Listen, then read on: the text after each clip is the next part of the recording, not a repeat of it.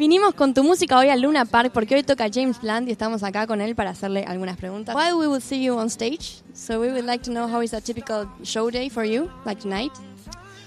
Well, yeah. I mean, tonight will be probably uh, different from most because tonight is Argentina, Luna Park. Um, you know, we've been on a world tour uh, throughout the whole of North America, throughout the whole of Europe. We're going to cover Australia and Asia. But there's nowhere in the world like Argentina, Buenos Aires, Luna Park. So for us, this is a celebration and the highlight of our world tour. Yes, of course. When we love to see you here. Something fun about your shows is when you jump off the stage to mingle with the audience. Would you do, why do you do that? Um, yeah, you know, I normally jump out into the audience and, you know, just, I like to have, you know, be able to touch people. But here we are very passionate, so you have to be careful when you do it here. True, you can come out with a few scratches. You know, I think, as I say, the Argentinians as a whole, you've just got blood in your, so you've got uh, music in your blood, in your veins, and and the shows are really exciting for us because we're playing the same songs, you know, every night. Um, so we call it the Afterlove tour, but of course I'm playing songs from from uh, from all my albums, and uh, and yeah, the same songs every single night, and yet the audience is the thing that makes the difference. And here it's it is so very different. It's so very exciting.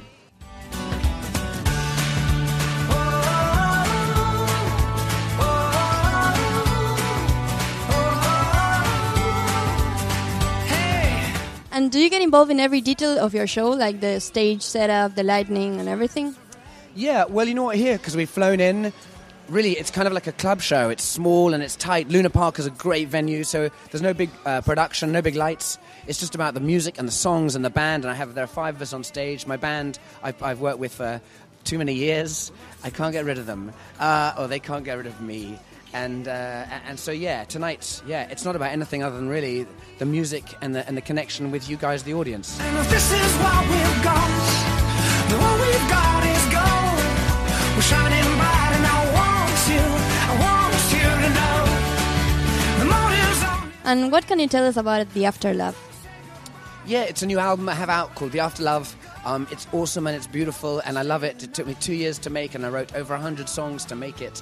Um, and so the 10 songs that I put on, they mean a lot. Lots happened in my life. Some of it really special and happy, and some of it really very sad. And so I had lots of inspiration for those songs, and, and I love the album. But yeah, you know, the, come on, for the show, I know people want to hear Goodbye My Lover and You're Beautiful, and 1973, and, uh, and Same Mistake, and Carry You Home, and Bonfire Heart. So I'll be playing all of those. It'll be a fun. And in your latest album, you have several collabs. So what do you have in mind when you pick the guest artists? Well, yeah, I had an amazing opportunity this album of just working with really special people. So I worked with a dude called Ed Sheeran, who you might have heard of, um, and he's okay. Uh, and we wrote one song together, and because we know each other really well, it was it was just a really nice experience of writing a personal song. And then I write with a, a really amazing musician called Ryan Tedder. From he's the lead singer of OneRepublic, and, and we we wrote three songs together, and, and we just have we have fun. And you know and, and i think sometimes i've locked myself away in a studio and in the four walls and made really sad albums which i love.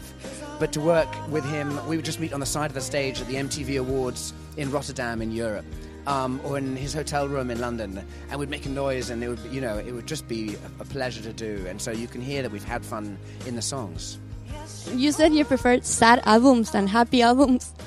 Well, misery sells, so you know.